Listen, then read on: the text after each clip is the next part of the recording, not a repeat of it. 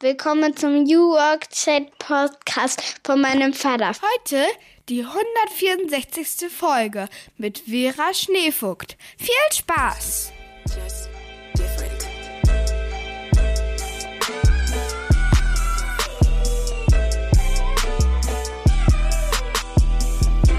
Der New Work Chat Podcast von und mit Gabriel Rath.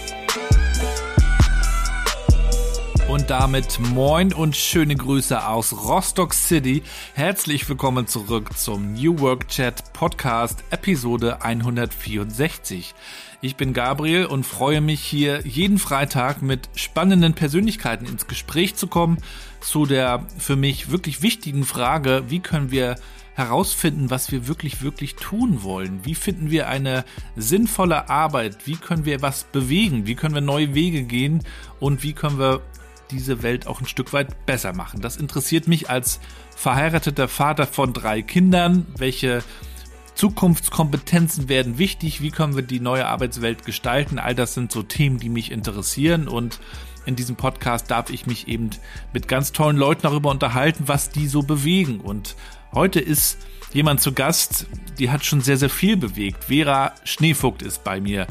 Bestimmt kennt ihr sie, wenn ihr euch auch mit aktuellen Themen beschäftigt, Digitalisierung, Technologie, Führung und auch Frauen und Führung. Das sind so Themen, die sie beschäftigen und für die sie auch bekannt ist. Sie hat schon sehr früh sehr steil Karriere gemacht und war sehr schnell auch in Führungspositionen bei Siemens, bei Fujitsu und dann später auch bei Bosch und hat dafür auch viele, viele Preise gewonnen. Und sie berichtet auch im Podcast, wie sie eigentlich diesen Weg gegangen ist, ob sie ein Karriereziel hatte oder ja, was sie eigentlich auch angetrieben hat. Aber dann gab es einen Moment in ihrem Leben, wo sie sich entschieden hat, all das hinter sich zu lassen und sich fortan um die Familie zu kümmern, nämlich um ihre Eltern, die ihre Hilfe brauchten. Und im Podcast berichtet sie darüber, was sie dazu getrieben hat, wie das Umfeld auch reagiert hat. Und vielleicht habt ihr das gesehen, es gibt da natürlich ganz, ganz viele Medienberichte darüber, unter anderem auch eine wunderbare ARD-Dokumentation, die steht auch noch in der Mediathek. Ich packe euch den Link dazu auch nochmal in die Shownotes. Lohnt sich, kann man sich auf jeden Fall auch nochmal anschauen. Genau, mit Vera habe ich gesprochen, es geht los auch. Wir sprechen über Rostock, Mecklenburg-Vorpommern. Ist auch ein Thema, was sie beschäftigt. Sie ist ja sehr viel unterwegs und hat jetzt auch gerade nochmal hier bei uns die Mecklenburgische Seenplatte kennengelernt und dann gehen wir rein in ein sehr schönes, abwechslungsreiches Gespräch, das viel zu kurz war, wie ich finde, und an anderer Stelle dann auch nochmal fortgesetzt wird. So, so viel dazu. Alles weitere erfahrt ihr dann von Vera selbst im Podcast. Viel Spaß dabei und wir hören uns am Ende der Folge nochmal wieder. Ja, dann moin und willkommen zu meinem Podcast New Work Chat. Ich freue mich sehr, dass Vera heute zu Gast ist. Schöne Grüße aus Rostock. Hallo, lieber Gabriel. Ich war ja bis letzte Woche noch ganz in deiner Nähe, habe ich festgestellt. Jetzt bin ich wieder in der Eifel, weil ich war an der schönen Mecklenburgischen Seenplatte. Die lohnt sich wirklich. Da sagen einige, das sei so ein bisschen wie Schweden. Ganz viele Seen, hier und da auch so alte Häuser. Hast du auch ein paar Gutshäuser gesehen? Ach, alles. Es ist eine, also es ist eine wirklich, ich war schon ganz oft in Mecklenburg-Vorpommern und äh, aber noch nie an der Seenplatte und ähm, ich war noch nie in Schweden, deswegen kann ich das nicht vergleichen, aber ich kann es mir gut vorstellen von den Filmen oder von den Bildern, dass es ein, dass es, also es ist eine der inspirierendsten Landschaften, die ich bisher in meinem Leben gesehen habe und ich habe ja schon sehr viele gesehen. Ja, da kann man auch sehr schöne Kanutouren machen oder mit dem Hausboot einfach mhm. mal eine Woche lang schippern. Und was viele auch gar nicht wissen, es ist ja auch nicht nur zum Urlaub machen ganz toll, sondern man kann da mittlerweile auch arbeiten. Da entstehen ganz viele Coworking Spaces. Wir haben ja sogar ein Coworking Festival in Mecklenburg-Vorpommern. Das wissen auch noch nicht viele. Zum zweiten Mal jetzt stattgefunden. Mhm. Da tut sich ein bisschen was. Aber schön, dass du das kennenlernst. Jetzt war ja gerade Mecklenburg-Vorpommern wieder so negativ in den Medien, weil die mhm. AfD ja auch bei uns so, so stark ist. Nicht nur bei uns, muss man ja fairerweise sagen, aber auch. Da ging es um den Bürgermeisterposten in Schwerin. Genau. Zum Glück äh, nicht die AfD gemacht, aber da ist man dann immer schnell in so einer Schublade drin, ne? Genau. Also ich meine, ich bin ja eine ganz große bekennende Ostfanin, wenn es das überhaupt Himmelsrichtungen sind, ja genauso wie Alter, einfach nur Gegebenheiten. Das eine geografisch, das andere biologisch. Also ähm, ich sag mal, ich habe ich hab eine ganz enge Verbindung äh, aus ganz vielen Ecken. Und zwar einmal arbeitsmäßig. Ich habe also, äh, ich glaube 92. Ich hatte, also ich muss dazu sagen, wir haben überhaupt keine Verwandtschaft gehabt in der DDR. Also wir hatten, ich hatte keinen Bezug äh, dazu, außer eben, dass ich nach der, also nach dem Mauerbau geboren bin und eigentlich das nur als zwei Staaten kannte. Und natürlich wie jeder, der in den 60er Jahren geboren ist, hat zwar, haben zwar alle Bundeskanzler immer gesagt, es gibt eine Wiedervereinigung, aber ehrlich gesagt konnte ich mir gar nicht vorstellen, was ist denn eine Wiedervereinigung? Mhm. Wenn ich meinen Opa gefragt habe oder meinen Vater, dann haben die gesagt, ja, das gehört doch alles zusammen. Und ich so, echt? Also gut, also sagt ihr ja nichts. Und es wird denjenigen hoch auf der anderen Seite bestimmt genauso gegangen sein. Und als ich dann eben in der Ausbildung war bei Siemens, bin ich 85, glaube ich, äh, das erste Mal nach Ostberlin gegangen und es war ein ganz einprägsam schreckliches Ereignis. Also dieser Friedrichstraßen-Kontrollpunkt, der ist mir bis heute in Erinnerung geblieben. Ich war mit zwei meiner Patentöchter schon mal dort, um den, mit denen durch diesen kleinen Gang zu gehen. Und zwar hauptsächlich, weil da eine ältere Dame stand und wir sagten, weil wir waren also eine Schulklasse, weißt du, wir haben ja Scherze gemacht. Äh, mhm. Wir wussten nicht, dass ähm, Volkspolizisten nicht wirklich Scherze gerne mögen. Nee, und nee. Ähm, dann haben sie uns schon äh, gemaßregelt. Und dann hat diese ältere Dame ähm, kurz mit uns gesprochen, ob wir eine Schulklasse sind. Und gesagt, nein, wir sind in der Ausbildung bei Siemens. Und jeder Siemens-Lehrling musste tatsächlich musste in der Zeit einmal nach Ost-Berlin gehen oder nach Berlin überhaupt, weil das ja die Gründungsstadt war von Werner von Siemens. Und dann hat die Dame, habe ich gesagt, wo wollen Sie denn hin? Hat sie gesagt, ja, mein Sohn oder meine Familie wohnt drüben. Ich bin ja schon Rentnerin. Ich wohne jetzt im Westen. Und das hat mich, äh, kriege ich jetzt noch Gänsehaut, weil das hat mich, dann hatte ich, habe ich das überhaupt erst realisiert. Naja, lange Rede, kurzer Sinn, lange Flash, nix mehr gehört von, von, vom Osten. Und ähm, 92, da war ich jetzt in der Führungs, in einer der ersten Führungspositionen bei Siemens, haben wir ja dann diese berühmten GmbHs gegründet. Ähm, und dann haben wir in Düsseldorf damals eine zentrale Auftragsabwicklung aufgebaut und haben jeden gesucht, der irgendwie eine regionale Verbindung hatte. Und so habe ich alle Bundesländer kennengelernt, also auch, auch die westlichen, die ich noch nicht kannte. Ja, und dann äh, kurz danach war ich verantwortlich für das Werk in Leipzig. Dann habe ich mit Dresden viel zu tun gehabt. Also ich bin sehr, sehr verbunden. Das und dazu mich. kommt noch, dass mein Vater nach der Wende ähm, die Betriebsräte ähm, äh, ausgebildet hat in den Treuhandbetrieben. Und der war letzte Woche mit dabei, wie alle Eltern, die wir noch haben. Und das war ganz toll. Er hat uns wieder ganz viele schöne Geschichten erzählt aus Mecklenburg-Vorpommern in dem Fall. Ja, und viele haben ja irgendwie eine Meinung, aber waren noch gar nicht da. Ne? Deswegen genau. sage ich auch immer, komm doch mal ja. vorbei, herzliche Einladung. Es gibt so viel zu sehen. Du hast die ganze Küste. Wir haben ja bei uns in Rostock-Warnemünde den breitesten Sandstrand der Ostseeküste. Hier wurde der Strandkorb erfunden, die größten ah. Kreuzfahrthafen. Also hier ist wirklich viel, was man sich angucken kann. Alte historische Hansestädte, Stralsund und so weiter. Und es ist spirituell interessant, finde ich. Also wenn man so ein bisschen, wie ich ja jetzt zur Ruhe gekommen ist, also jetzt nicht mhm. so ganz, aber habe ich das Gefühl, diese Landschaft hat irgendwas Besonderes. Ich kann dir das noch gar nicht, ich, ich denke da schon die ganze Zeit drüber nach, aber irgendwie hat sie mich ziemlich geflasht. Also und das ist wie gesagt, ich war ja schon fast auf der ganzen Welt, also das ist mir noch nirgendwo so gegangen. Also, große Liebe an Mecklenburg-Vorpommern. Ja, schön, dass du da bist, Vera. Wir sind auch schon mittendrin im äh, Schnacken, so soll es ja hier auch sein. Das ist ja jetzt hier kein Interview-Podcast, in dem einfach die Fragen abgearbeitet werden, sondern wir wollen uns ja auch kennenlernen und wir wollen dich heute auch kennenlernen. Und ich bin ja auch Familienmensch, das äh, verbindet uns, du ein bisschen mit einem anderen Fokus, da kommen wir nachher nochmal drauf, aber ich ja nur mit äh, den Kids, mit äh, drei Mädels ja bei uns und ja, die mittlere, die Mathilda, die unterstützt mich ja so ein bisschen beim Podcaster, die spricht ja mal das Intro ein. Manchmal hört sie auch ein bisschen zu, manchmal hat sie auch keinen Bock, dann muss ich sie bestechen mit Süßigkeiten, dann geht's. Und äh, da bitte ich meine Gäste und Gästinnen immer am Anfang der Mathilda, neun Jahre alt, mal mhm. zu erklären, was sie eigentlich so machen. Was würdest du ihr sagen? Was ich mache? Mhm. Also Mathilda, pass auf, das ist ganz einfach. In allererster Linie bin ich Pri Privatperson. Das ist für mich was ganz Besonderes, weil ich habe nämlich ganz lange, fast 40 Jahre, in äh, ganz großen Konzernen gearbeitet. Konzerne sind ganz große Unternehmen, wie zum Beispiel Siemens oder bei mir war es dann noch Fujitsu, ein japanisches Unternehmen, Bosch, was kennst du bestimmt von den ganzen Akkuschraubern und sonst was. Und ähm, ja, da habe ich ganz viele verschiedene Sachen gemacht in den vielen Jahren. Und zuletzt habe ich eben ähm, im Digitalbereich gearbeitet. Also das, was ein Podcast beispielsweise macht, nämlich digital uns jetzt aufzunehmen, habe ich für Gebäude gemacht, um Gebäude zu digitalisieren, ähm, damit sie energieschonender sind, damit sie nachhaltiger sind und damit sie besser mit den Daten, die ja jedes Gebäude produziert, du kannst dir das so vorstellen wie Du gehst durch die Tür, es ist ein Datenpunkt, du hast, gehst, machst das Fenster auf, du gehst in die, in, zur Heizung und so weiter und so fort. Und das eben für ganz große Gebäude wie Flughäfen und Häfen und Gefängnisse und, und Bürogebäude und all solche Dinge. Und die große Tochter von uns, die ist äh, 13, die ist so mitten im TikTok-Fieber drin. Ja. Da braucht man ja auch Hashtags. Mhm. Mit welchen fünf Hashtags würdest du dich beschreiben? Das ist noch so die zweite Einstiegsfrage. Neugier, äh, unkonventionell, totaler Female Tech Feminist Supporter, ähm, international, offen, offener Geist, offener Sinn, open-minded in Englisch. Das hängt bestimmt alles sehr zusammen. Also du mhm. hast, wie du schon vorhin erzählt hast, sehr viel gesehen. Ich kann mir gut vorstellen, dass das auch zu seiner Offenheit ja überhaupt geführt hat. Oder um es auch nochmal umzudrehen, das, was wir manchmal auch so ein bisschen in den neuen Bundesländern erleben, also diese, diese Angst vor, vor Fremden, mhm. ja, vor fremden Themen, fremden Menschen führt die kommt, glaube ich, auch einfach daher, dass die Leute noch nicht viel erlebt haben und mhm. entweder noch nicht viel unterwegs waren oder noch nicht viel Kontakt mit anderen Kulturen hatten. Du hast ja nur schon eben ganz kurz abgerissen, du hast ähm, unheimlich viel erlebt in deinem Arbeitsleben ähm, in Deutschland, aber auch international. Da bräuchten wir jetzt ein ganzes Hörbuch, um das durchzugehen.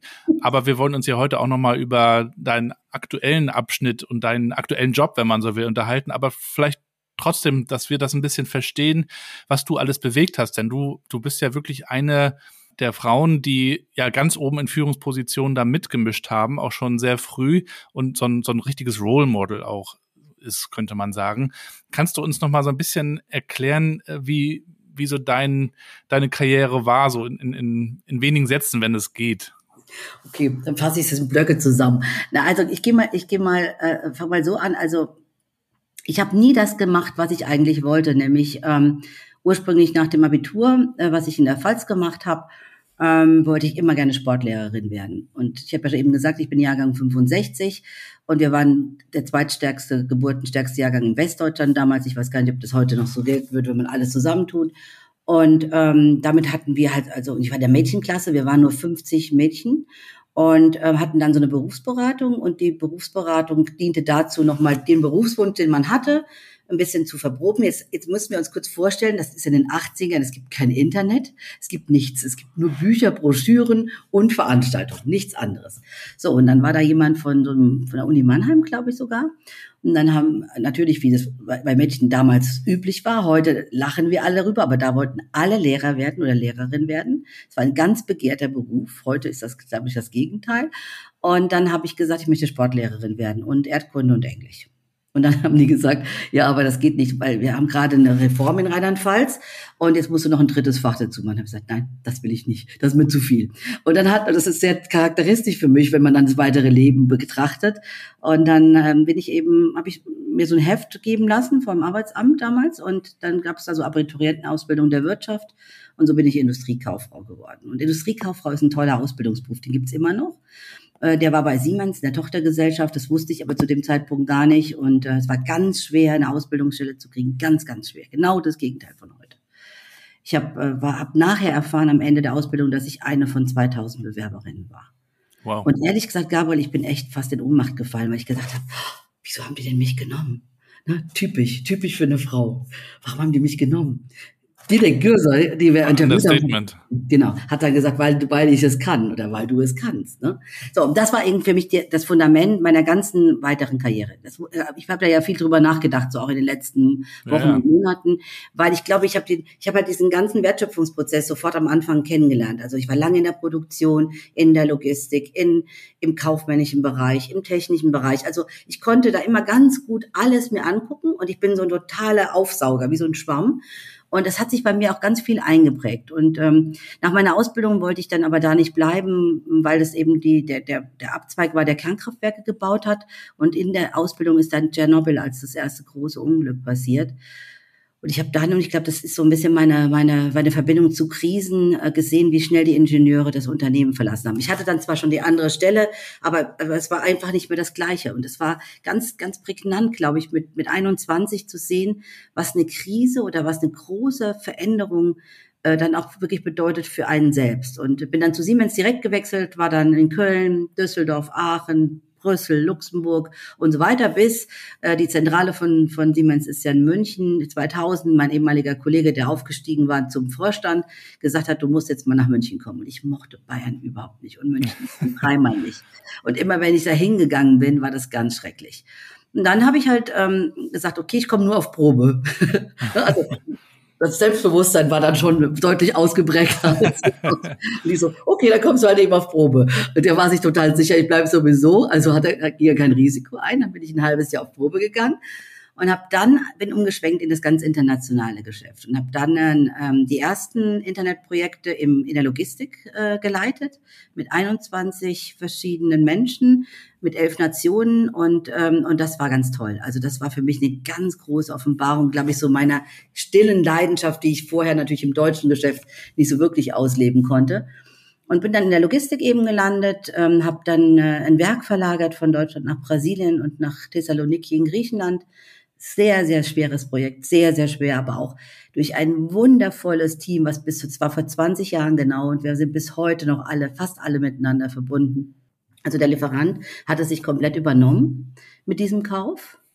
Der Verkäufer hatte sich auch äh, falsch eingeschätzt, den, den Käufer. Und da das das einzige Werk war, was Telefonanlagen zu dem Zeitpunkt produziert hatte, ähm, gab es die Gefahr, dass Insolvenz gedroht hat. Oder es musste halt alles zurückgenommen werden und ist dann auch wieder zu, praktisch über die Hintertürchen zurückgekauft worden. Aber die, die Menschen, die eben mitverkauft wurden, die haben ihren Job dann weitestgehend verloren. Einige sind dann mhm. mitgekommen, also es gab auch noch einige, die sind in Deutschland geblieben, aber das war so das erste Mal, wo ich mit Mitarbeiterabbau auch zu tun hatte. So und und mit diesem mit diesem Projekt, was wirklich zugegebenermaßen sehr große Herausforderung war. Ich fand es gar nicht so schwierig, ich fand es eher sehr herausfordernd, weil natürlich die Distanz, die Sprache, die Entfernung, die Zeitverschiebung ganz groß war.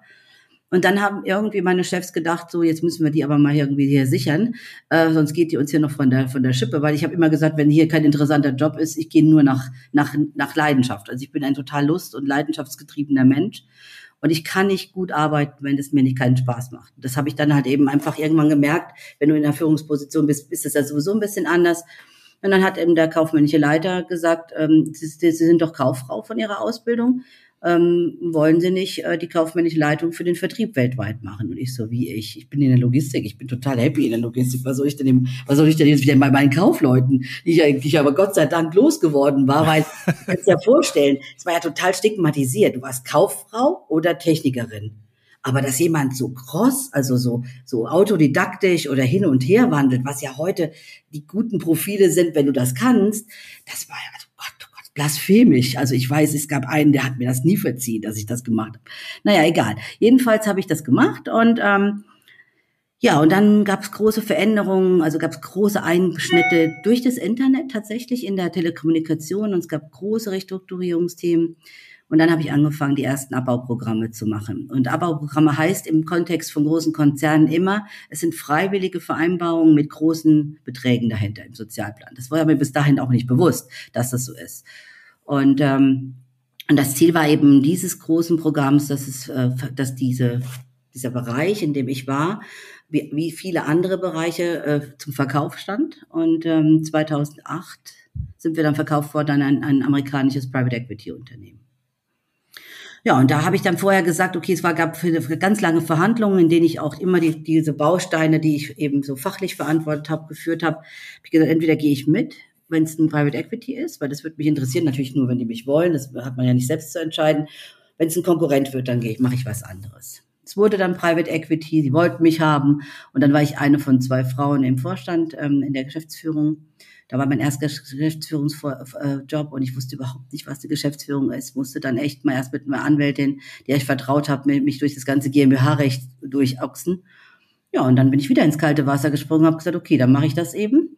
Habe das fünf Jahre lang gemacht. Das war wahrscheinlich der härteste Job meines Lebens, ähm, weil das große, es war in der Finanz- und Wirtschaftskrise, große Einbrüche. Ich hatte ja gesagt, ich habe das Werk in Leipzig damals gehabt. Wir haben eine Teilrestrukturierung gemacht. Das gibt's heute immer noch. Ich bin immer noch ganz stolz. Also es hat sich ganz gut entwickelt. Das war auch ganz wichtig. Und ich habe dann angefangen, aber so ein bisschen zu differenzieren. Auf der einen Seite natürlich, ich, ich gelte, bin, glaube ich, ein sehr empathischer Mensch. Das heißt, ich, ich, ich, mir ist das überhaupt nicht egal. Also ich kann überhaupt gar nicht verstehen, dass es irgendjemandem egal ist, aber mir ganz bestimmt ist es nicht egal.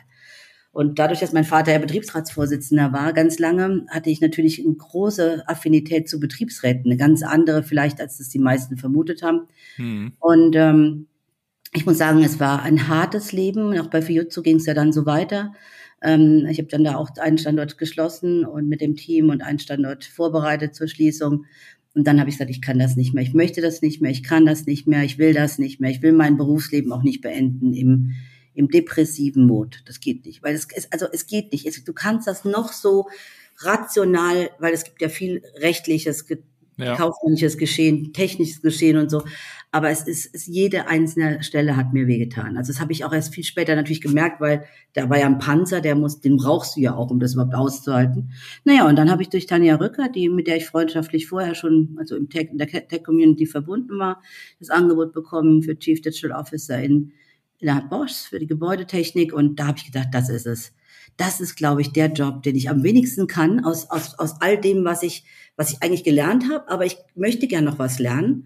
Und ich möchte mal gucken, ob nach so zehn Jahren totaler Operations und Hardcore Finance mein Hirn in der Lage ist, sowas anderes zu machen. Ja, und das hat dann irgendwie gut geklappt, bis halt dann, ja, leider dann bei meinen Eltern die, der Gesundheitszustand sich verschlechtert hat und ich dann halt entschlossen habe, fast schon, also vor ja fast schon zwei Jahren, ähm, dass ich aufhören werde. Ja, und darüber haben die Medien berichtet. Mhm. Da gibt's auch eine tolle Dokumentation in der ARD, die steht auch noch in der Mediathek, die können wir mhm. dann auch nochmal verlinken, ja. in der du auch so ein bisschen erzählst, wie du vorher unterwegs warst äh, mit Politikern, mit Wirtschaftsbossen, also mit dem Who is Who könnte man sagen. Und dann diese Entscheidung, das haben ja bestimmt auch nicht alle verstanden oder nachvollziehen können, oder? Auch nicht für gut befunden. Oder gut befunden. also, meine Familie fange ich mal mit denen an, die sind natürlich ganz glücklich. Also ich glaube, das sind diejenigen, die mir das am wenigsten zugetraut haben. Witzig. Ne, eigentlich müssten die Das hätten die nicht gedacht. Nein. Nee. Meine Mutter hat jetzt noch gesagt, sie hätte das nie gedacht. Und sie hätte, also sie hätten es nie verlangt, das ist ja typisch für diese Generation. Ja. Ähm, aber darum ging es ja gar nicht. Sie hätten das aber nie gedacht, dass wir das wirklich so schnell dann umsetzen. Ähm, also vielleicht noch mal kurz zur Einordnung. Also der, der, der, wir wollten immer zurück nach Rheinland-Pfalz. Thomas, mein Mann, ist ja auch aus Rheinland-Pfalz. Wir wohnen jetzt in seiner Heimatstadt in der Eifel und ähm, meine Mutter kommt aus der Eifel. Also ich habe eine ganz große Beziehung zu dieser Gegend und ich wollte nicht in Bayern bleiben. Bayern ist für mich Arbeiten gewesen. Es ist nicht mein bevorzugtes Bundesland zum, zum Leben. Mhm. Und das heißt, wir haben dann schon gesagt, okay, irgendwann gehen wir zurück. Irgendwann war so zwischen 50 und 60 oder vielleicht auch über 60, keine Ahnung, macht man ja irgendwie so einen Plan. Und äh, dann kam Covid und ähm, in, in, der, in der Pandemie hatte ich ja das große Glück, ähm, in einem komfortablen kleinen Ort in Oberbayern zu leben, ein Büro zu haben, was toll war, Familie zu haben, die mich unterstützt hat. Ich habe überhaupt erst mal gesehen, was Familie ist und konnte raus. Wir haben einen Hund, wir konnten uns frei bewegen. Also ich habe jetzt nicht wirklich, also für mich ist das, das klingt ein bisschen grotesk, aber war das, glaube ich, so eine wichtige, wie nennt man das, so, so ein Katalysator, um mal rauszufinden, was mhm. ich eigentlich wirklich will. Und in der Zeit habe ich schon angefangen zu überlegen, was, wie lange will ich das eigentlich machen? Und dann kam im Dezember, ja, äh, November, Dezember 2020 der Anruf, dass mein Onkel, meine Tante und der Mann meiner Tante an Covid erkrankt sind, vor, bevor es einen Impfstoff gab. Mhm. Ähm, alle zwischen 83 und 86. Und die sind dann innerhalb von äh, 24 Stunden alle drei gestorben. Ach, liebe Zeit. Und das waren die zwei, zwei Geschwister meines Vaters und der Mann äh, der Schwester. Und ähm, ich finde, das ist so immer noch, wenn ich das erzähle, es ist so unfassbar unvorstellbar, ja. dass sowas auch noch so in, in so einer Dichte passiert. Ja kurz vor Weihnachten, ich, wir konnten ja, also ich habe dann überlegt, soll ich jetzt sofort fahren? Das war ja alles, alles eingeschränkt. Ungewiss, ja. Weißt du, ich bin ja so ein Freiheitsmensch auf der ganzen Welt gewesen und plötzlich bist du hier, was, was machst du jetzt? Wie, was, was kannst du auch verantworten? Weil keiner wollte ja unsere Eltern anstecken. Wir hatten ja auch große Sorge. Die sind ja, ja, ja das kenne ich auch noch. Mehr, ne? Genau. So, und dann haben wir gesagt, okay, wir warten bis Weihnachten, äh, haben dann viel telefoniert und äh, mein Vater, der ja ein extrem gut disziplinierter Politiker war die letzten Jahrzehnte, hat, glaube ich, aus reinem Selbstschutz weiterhin sehr diszipliniert ähm, mit diesem Tod versucht umzugehen. Er ist ein sehr gläubiger Mensch. Und wir haben aber gemerkt, irgendwas hat sich massiv verändert und sind dann Weihnachten eben trotz Sperren alles, es war uns alles egal, wir sind dann trotzdem gefahren. Das war das traurigste Weihnachten, glaube ich, meines ganzen Lebens bisher. Und haben auf der Rückfahrt gesagt, also zu, unabhängig voneinander, ohne dass wir darüber echt gesprochen hatten, jetzt ist der Zeitpunkt, wir müssen jetzt was machen. Ja, wann, wenn nicht jetzt, ne? Genau. So, und dann, und dann haben wir ihn nochmal runtergeholt und haben den nach Bayern geholt für zehn Tage und haben dann festgestellt, also ähm, das, was man heute Demenz nennt oder ist dann unter Form von Alzheimer, ähm, ist, ähm, ist irgendwie durch die Trauer massiv, massiv ausgebrochen, mit anderen Begleiterscheinungen. Mein Vater war bis dahin immer total gesund. Also, obwohl er Pfeife raucht seit seinem, gegen meine ausdrücklichen Wund, aber das interessiert ihn nicht. Einige äh, vertragen das ja auch offensichtlich. Genau. Äh, ist es so, dass, dass er total gesund, gesund war. Und, ähm, und dann haben wir eben ähm, angefangen gesagt, wir müssen jetzt erstmal wohnortlich uns verändern. Und dann habe ich noch gar nicht so richtig ans Arbeiten gedacht, weil das war ja der andere Teil. Wir sprechen ja auch über New Work. Durch das durch die Pandemie war ja Digitalisierung selbst bei Bosch überhaupt kein Thema mehr. Also ich könnte mhm. ja von, theoretisch von überall arbeiten. Also habe ich mir erstmal gar keine Gedanken, fand ich auch interessant, weil mhm. früher hätte man gedacht, oh Gott, wo ist denn da ein Bosch-Büro in der Nähe? Ja, ja. Ist denn arbeiten und so, wie geht das? Ne? Und dann habe ich aber gemerkt, nee, nee, nee, das ist was Größeres. Und dann waren wir tatsächlich auch an der Ostsee, aber in, in, in, auf der Schleswig-Holstein-Seite. Und dann habe ich irgendwie, haben wir gesprochen, habe gesagt, ich glaube, ich würde, würde es in Betracht ziehen wollen, mal zumindest stark zu reduzieren, vielleicht aber auch aufzuhören dann habe ich das besprochen bei Bosch. Und da war sehr, sehr, sehr geteilte, äh, geteiltes Feedback oder sehr uneinheitlich. Einige haben das total gut verstanden, weil sie, glaube ich, auch so ein bisschen wussten, ich bin halt so ein Freigeist, mich kannst du eh in keine, keine Schablone reinbringen. Andere fühlten sich extrem selbst angesprochen, was ich ganz interessant fand. Also mhm. ich habe irgendwas getriggert, was, was also bei Menschen, die ich gar nicht so gut kannte, die dann sagten so, wie, du kannst doch nicht aufhören, du bist doch noch nicht so alt. Und ich so, äh, was hat denn das damit zu tun? Und, und äh, ja, aber du bist doch älter als ich, äh, jünger als ich. Nein, ich bin älter. Äh, oder war das, weißt du, so ein ganz wirres ja, ja, ja. Gespräch. Und ich so, äh, hallo? Es ist meine Entscheidung, es ist meine Familie. Und, und, und letzten Endes ähm, äh, geht es darum zu sagen, könnt ihr damit umgehen? Wie, wie machen wir das? Weil ich würde gerne die zwölf Monate Kündigungsfrist, die ich hatte, das war wegen des Wettbewerbsverbots, würde ich gerne zu Ende arbeiten. Auch das war ein totales Novum. Hm. Impliziert ist in Konzernen, das war mir, war mir aber natürlich aus meiner Restrukturierung dann wieder präsent, dass wenn du kündigst, gehst du auch sofort. Und ich so, hä? Wir haben noch eine Kündigungsfrist vereinbart. Also ich halte mich an den Vertrag, ihr haltet euch an den Vertrag. Und das war total klasse, weil ich bin dann nach drei Monaten, ich habe dann einen Job abgegeben, ich war ja fürs Engineering noch zuständig, habe dann drei, äh, neun Monate Teilzeit gearbeitet mit drei Tagen die Woche, weil ich diesen einen Tag für meine Eltern haben wollte, mhm. einen Tag für mich. Und das war irgendwie ein ganz cooles Runterfahren. Also es war dann nicht so von 150 auf null, sondern es ging so in Etappen. Ja, und letztes Jahr im September habe ich dann aufgehört ganz. Und äh, jetzt bin ich seit, jetzt sind wir fast wieder im September und die Zeit ist total verflogen. Äh, war nicht immer alles so schön. Mein Schwiegervater ist ja dann verstorben. Das war dann, kam dann mhm. alles. Und wie das manchmal so ist, alles kommt, wenn es kommen muss. Es hat alles seinen Sinn gehabt und äh, ich bin jetzt glücklich und zufrieden, dass ich alles so gemacht habe, wie ich es gemacht habe ich finde es ja toll, dass du das auch so teilst, weil das das regt schon auch, glaube ich, viele nochmal zum Nachdenken an. Ähm, was möchte ich eigentlich? Was möchte ich eigentlich auf einen Beitrag leisten? Wie bin ich vielleicht auch für meine Familie da?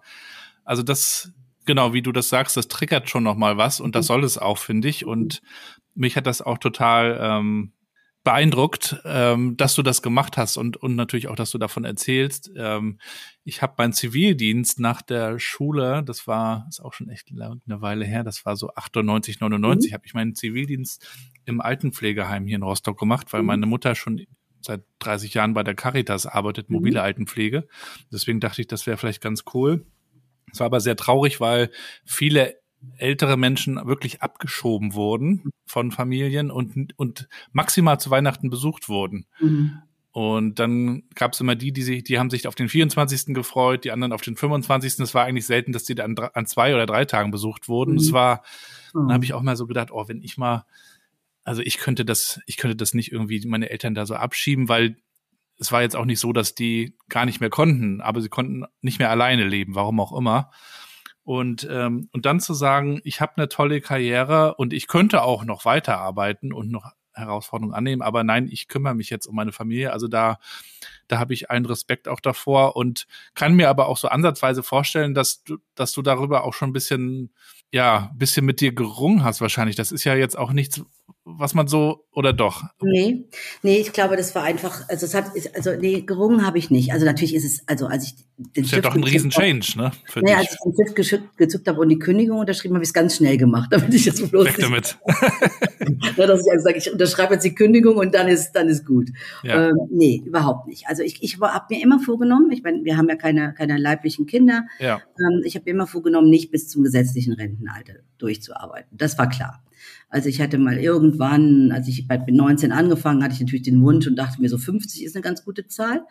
Ähm, das hat sich jetzt nicht ganz verwirklichen lassen, aber, äh, ähm, aber dann habe ich gedacht, nee, also mal gucken, mal gucken, wie lange. Also 60 ist auch so ein magisches Datum und ich bin ja noch zwei Jahre jetzt davon entfernt ähm, und dachte mir, nee, nee, also guck mal lieber. Und ich glaube, dass ganz viele Sachen zusammengekommen sind. Äh, einmal ist es natürlich fast 20 Jahre und davon 15 Jahre in ganz, ganz schweren Jobs zu sein. Also schwer mhm. im Sinne von super spannend, super interessant, aber lange Arbeitszeiten, viele Reisen, ähm, große Verantwortung. Also rund um die Uhr Jobs eigentlich, oder? Teilweise rund um die Woche Jobs. Ja. Keinen Urlaub. Der, der Mecklenburg-Vorpommern Urlaub jetzt war der erste, wo ich wirklich wusste, wenn einer anruft, dann ist es entweder privat oder es ist so unwichtig, dass ich es wirklich irgendwie eine Woche später machen kann. Und du kannst dir ja vorstellen, wenn du 40 Jahre anders gearbeitet hast, bist du ja vollkommen konditioniert. Ja, ja.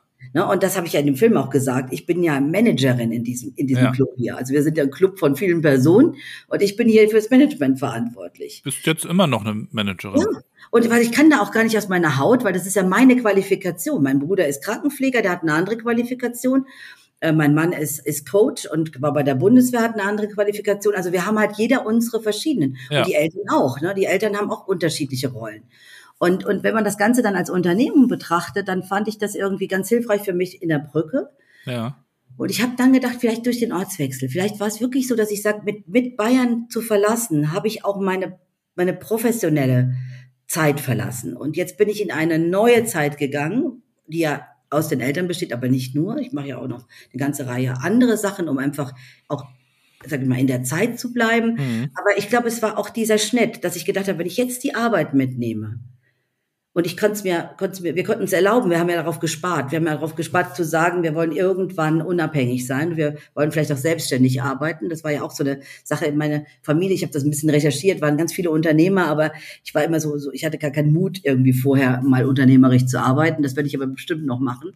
Ähm, und dann habe ich gedacht, nee, das ist jetzt, das soll jetzt so sein. Mit der, mit diesem Umzug ist es jetzt das Ende. Und das war dann ganz leicht, wirklich ganz leicht. Also ich habe es auch, ich habe, also wir haben so viele gefragt, hast du das bereut? Nein, noch nicht. Ja, du hast ja vielleicht auch ein Stück das Alte einfach dann so losgelassen, diesen genau. Abschnitt davor, ne? der ja auch schwer war, wie du sagst. Ja, und der war ja auch, der war, der war super spannend. Aber weißt du, das sieht ja von außen immer so easy aus. Ja, aber ja. wenn du dann dahinter bist, und ich habe mal versucht zu überschlagen, wie viele Menschen ich in Sozialplänen begegnet bin.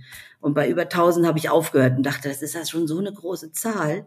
Hast du eigentlich jemals auch mit Erschöpfung zu tun gehabt? Ich kann es mir sehr gut vorstellen. Bei, bei ganz, ganz, ganz, ganz arg 2013, als ich bei Private Equity dann aufgehört habe. Und da habe ich auch eine bewusste nur achtmonatige, achtmonatige Pause eingelegt ja. ähm, und habe auch mich unterstützen lassen. Ich habe dann Biofeedback gemacht, um einfach Entspannungstechniken zu lernen, die so nah an eine Meditation rangehen. Und dann war Japan eigentlich für mich sehr hilfreich, die fünf Jahre. Es war zwar auch ein harter Job, aber da habe ich auch zum Beispiel über das Thema Älterwerden einen ganz anderen Einblick bekommen. In Japan ja. ist ja Altwerden eine absolute, immer, du wirst ja immer, immer wichtiger für die Familie. Ja, weil die haben ein hohes Ansehen, ne? Genau. Ab ja. 60 giltst du als Weise. Also der 18. Geburtstag und der 60. Geburtstag sind die beiden wichtigsten im Leben. Ja. Und dann habe ich gemerkt, irgendwie so, da kann man auch Technologie verbinden mit Altwerden, die sind so ja. offen. Und das hat mir gut gefallen. Und eben bei Bosch war es dann auch so, dass ich, glaube ich, schon einfach mit dem Gedanken gegangen bin, es könnte der letzte Job sein. Und dachte mir so, wenn ich jetzt nochmal wirklich in die Softwareprogrammierung und Digitalisierung reingucke, bin ich gut, ganz gut gerüstet, vielleicht doch für ein Unternehmen, was ich mal irgendwann machen möchte. Wir reden ja auch über New Work, also auch über die Frage, was ist Arbeit für uns mhm. heutzutage? Es muss ja nicht mehr das sein, was irgendwer uns gibt und dann machen wir das und bekommen mhm. irgendwie Geld dafür, sondern wir können uns ja heute mehr denn je auch überlegen, was wollen wir tun, wie, wo, ja, mit wem, in welchen Zeitabschnitten. Genau. Ähm, ist das in irgendeiner Form auch Arbeit jetzt? Ja, äh, definitiv. Also manchmal hatte ich, das habe ich so das Gefühl, ich arbeite sogar noch mehr als vorher. also, naja, ich, ich muss ja, ich, ich, also jetzt zum Beispiel dieser Urlaub, ne, wenn wir, wir waren fünf Personen und Hund. Und ähm, wenn du, wenn du zu zweit bist und hast drei um die 80-Jährigen oder 80 und Plusjährigen, dann ist es ja so, dass wir, also Sie haben sich das sehr gewünscht und wir haben das auch sehr respektiert, sagen Sie sollen möglichst selbstbestimmt alt werden. Und was heißt aber selbstbestimmt? Ich finde, Gabriel, die schwierigste Aufgabe, ganz anders als in meinem Job ist, wann greife ich ein Und was ist übergriffig und Ja. was ist okay? Auch für mich, also in beide Richtungen. Und ich finde, das kannst du in der Familie, ist das so schwer, weil ja immer auch die ganze Geschichte der Familie da irgendwo mit dabei ist. Ja, ja. Und, und das ist schon auch Arbeit. Das ist vielleicht eine andere Arbeit, aber das schon. Und natürlich auch sich einfach zu kümmern. Es ist so viel zu tun. Unser System, unsere Republik ist so komplex. Ja, Ich ja. hasse das. Ich hasse alles, was mit Verwaltung zu tun hat. Schon immer. Das ist wahrscheinlich, weil ich das auch so gesehen habe in diesen Prozessen, weißt du, wenn du da mit der Arbeitsagentur und sonst was. Aber das, was hier abgeht in Pflege und in den wichtigsten Kernthemen, ist so furchtbar, dass ich, dass ich jedes Mal, wir haben ja schon alle Angst, dass nachher keiner mehr mit uns redet. Ich muss jedes Mal vorher meine Atemübungen machen, dass ich denke, ich bin abhängig von denen. Mach jetzt ganz langsam. Also Ausnahmen bestätigen die Regel. Es gibt auch ganz super nette. Ja. Aber du musst die finden. Weißt, es gibt kein, und das war, das ist anders als in einem Konzern. Da hast du ja irgend so ein, so ein, so ein Verzeichnis, ein Intranet oder so. Ja. Hier, hier bist du so drauf angewiesen. Es war auch, war vielleicht auch einer intuitiver Grund, warum ich in die Öffentlichkeit gegangen bin.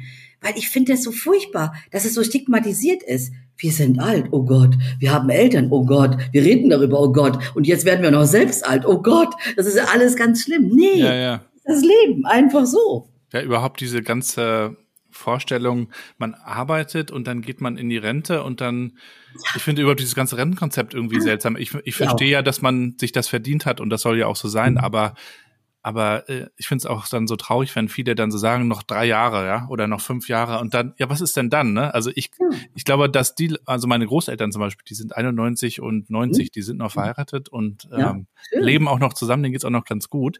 Und die, äh, die haben so einen kleinen Garten, da machen sie was, dann sind sie in der Kirchgemeinde äh, engagiert, so gut es geht, haben ihr soziales Umfeld und ich glaube, das hält sie dann auch irgendwie fit. Also man muss irgendwie was machen, aber So ist was es bei halt. meinen Eltern auch. Mein Vater hat zum Beispiel sein Politikerleben bis äh, über 70 gestreckt. Also er war erstmal hauptamtlich Politiker, deshalb muss er natürlich irgendwann aufhören, weil es ja ein Arbeitsvertrag war. Aber diese Ehrenämter wie stellvertretender Bürgermeister oder Kreisvorsitzender oder das, das, das, hat er gestreckt, bis er, glaube ich, weit über 70 war. Und heute ist, hat er noch sein letztes Ehrenamt, gibt er jetzt im September ab mit, mit 82. Ja, toll. Die haben das Gleiche. Die sind verheiratet. Wir haben nächstes Jahr Diamantenhochzeit, hoffentlich alle, dass alles gut geht. Wir haben das bei meinen Schwiegereltern erlebt, die hätten das auch. Und weißt du, und dann bist du so, die haben eine ganz andere, und das beschäftigt mich sehr. Mich beschäftigt auch sehr, meine Schwiegermutter kommt ja aus, also heute Polen, ähm, äh, ist, Mhm. äh, ist Anfang der 50er als eine der letzten äh, eben aus diesen Gebieten rausgeholt worden durch Adenauer. Ähm, und und ich, wir beschäftigen uns sehr mit dieser Zeit. Also äh, wir haben also alle vier Eltern kommen aus einer anderen Ecke. Das ist ganz spannend. Ähm, also die einen haben gar nichts, nicht viel mitgekriegt, die anderen haben super viel mitgekriegt. Also jeder hat Menschen verloren. Und was mich halt immer schon fasziniert, und ich glaube, dass es auch bei mir einfach Genet, also mit Epigenetik fange ich mich jetzt an, intensiver zu beschäftigen, dass meine Krisen und meine Resilienz daher kommen, dass so viele Traumata in meiner Familie sind. Hm. An, in der anderen Familie sind auch welche, aber die sind ganz verschieden. Und ich glaube, dass wir uns das nicht bewusst machen, nochmal zurückzukommen auf dein Eingangsthema mit der AfD. Ich finde, das ist kein ostdeutsches Problem. Es ist Nee. ein deutsches Problem. Definitiv, es ist auch ein österreichisches und Schweizer Problem, also deutschsprachiger Raum in unterschiedlichen Facetten. Italien zähle ich jetzt mal mit Südtirol und etwas weiter dazu. Und ähm, es ist tatsächlich so, glaube ich, dass wir diese beiden totalitären Regierungen, also du hast ja, deine Familie hat ja zwei erlebt, ne? Also wenn und Ja. meine eins erlebt und hat es mit dem vielleicht unter dem zweiten gelitten, dass es jetzt getrennt war oder so. Und meine Schwiegermutter hat auch zwei erlebt. Ähm, und dann und dann plötzlich tun alle so, als hätte es das nicht gegeben. Ja, das Also, macht halt was mit dir, ne? Das Natürlich. ist in dir drin verankert dann. Und ich finde, das ist halt auch was, was das, das hat jetzt, der, also das wäre zu weit gegangen im Film, aber wir haben da viel drüber gesprochen mit Katharina, mit der Filmemacherin, Ja. aber auch mit, mit Moritz, dem Kameramann, der, Ist der auch eine tolle 30 Doku geworden. Ja, die sind ganz toll. Also kann ich wirklich sehr, sehr empfehlen. Muss ich mal direkt einen Spoiler machen für die, für das wundervolle äh, Filmteam. Wir haben da ganz viel drüber gesprochen und interessanterweise bei diesem Thema, ich habe jetzt ja kein, das war mein einziger Filmbeitrag bisher, hat es bei jedem was getriggert. Alle, Ja, ja. alle. Und jeder hatte irgendwas, was, was ihn, was ihn oder sie bewegt hat. Das ist so eine große gesellschaftliche Frage eigentlich, die auch so Absolut. total im Raum steht. Absolut. So, Ja. und, und weißt du, wieso können wir da, warum machen machen wir so eine Tabuisierung davon? Ich, ich, ich weiß es nicht. Also vielleicht ist es einfach die Angst davor, Schwäche zu zeigen oder sich mit der Realität zu stellen. Ich weiß es nicht, aber ich glaube, es liegt ganz viel in unserer Geschichte. Ja, das und da ich ich als, als absolute Superoptimistin gilte und das auch bin, glaube ich, es braucht so jemanden wie die AfD leider, Es gab ja vorher schon genügend andere, die waren nicht so gut organisiert und nicht so gefährlich, finde ich. Die waren ein bisschen anders unterwegs und es gibt aber auch etablierte Parteien, die im Süden eine andere Abkürzung haben, mhm. ne, die ähnlich in die Richtung gehen.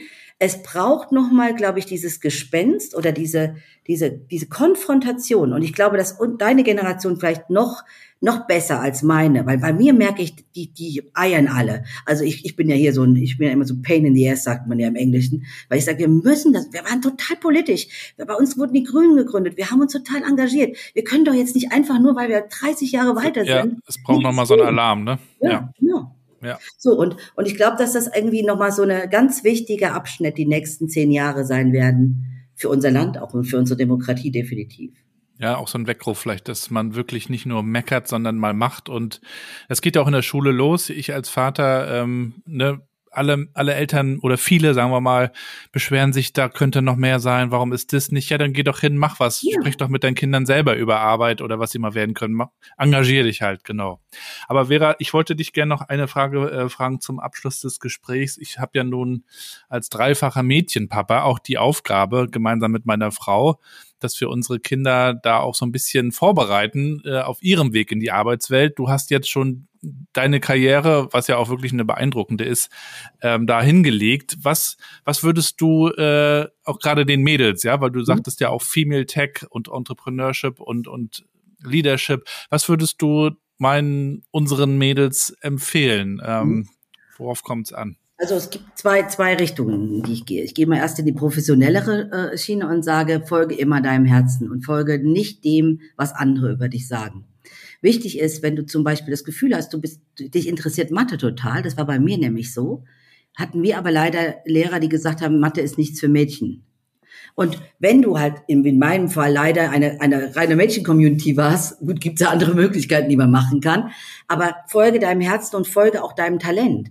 Weil ich glaube, dass diese Talente, und da sind natürlich Eltern auch sehr gefragt, gerade bei drei Mädchen haben sie vielleicht unterschiedliche oder gleiche Talente, versuch deine, deine Eltern auch davon zu überzeugen, dass egal was andere denken, das Talent ist, was, was du im Herzen trägst, ist das Richtige.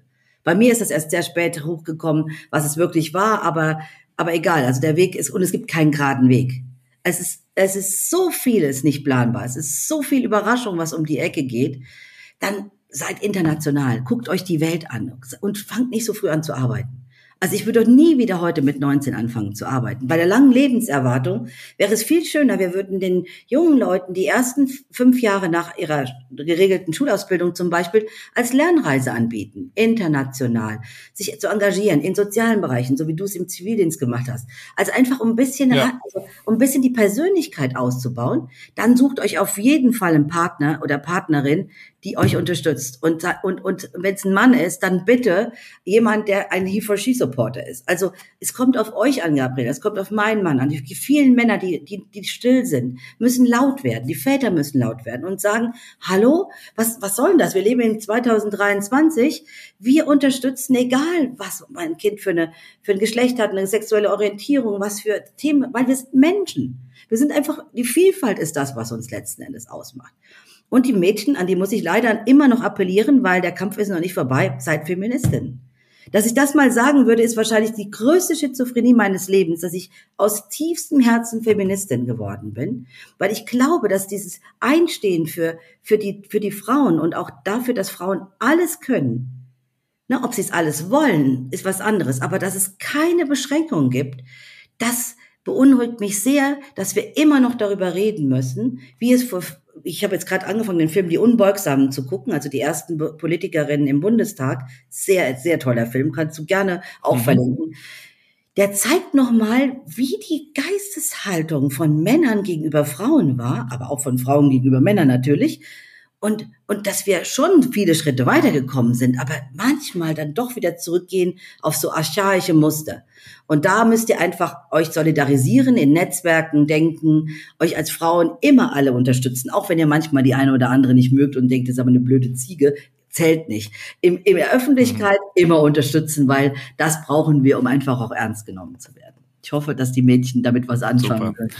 Ganz lieben herzlichen Dank sowohl für dieses tolle Schlusswort als auch für dafür, dass du das teilst, deine Story und deine Erfahrungen und Erlebnisse.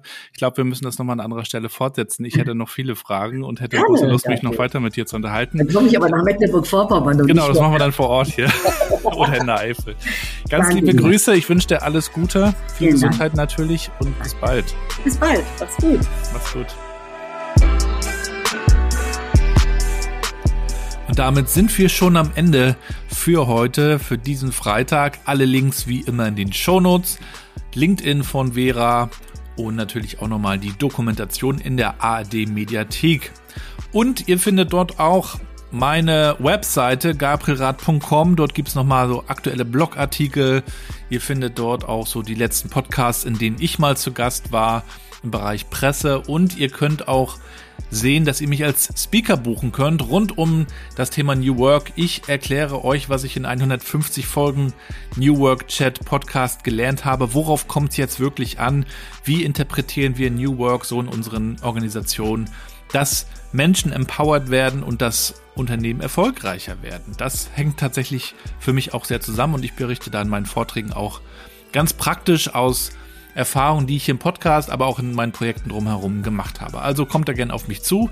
Über Minds and Matches könnt ihr da gerne auch anfragen. So, und dann könnt ihr diesen Podcast natürlich auch noch unterstützen. Das wäre wirklich cool, wenn ihr das machen würdet. Bei Apple Podcast, da hören offensichtlich die meisten zu, sagen die Statistiken.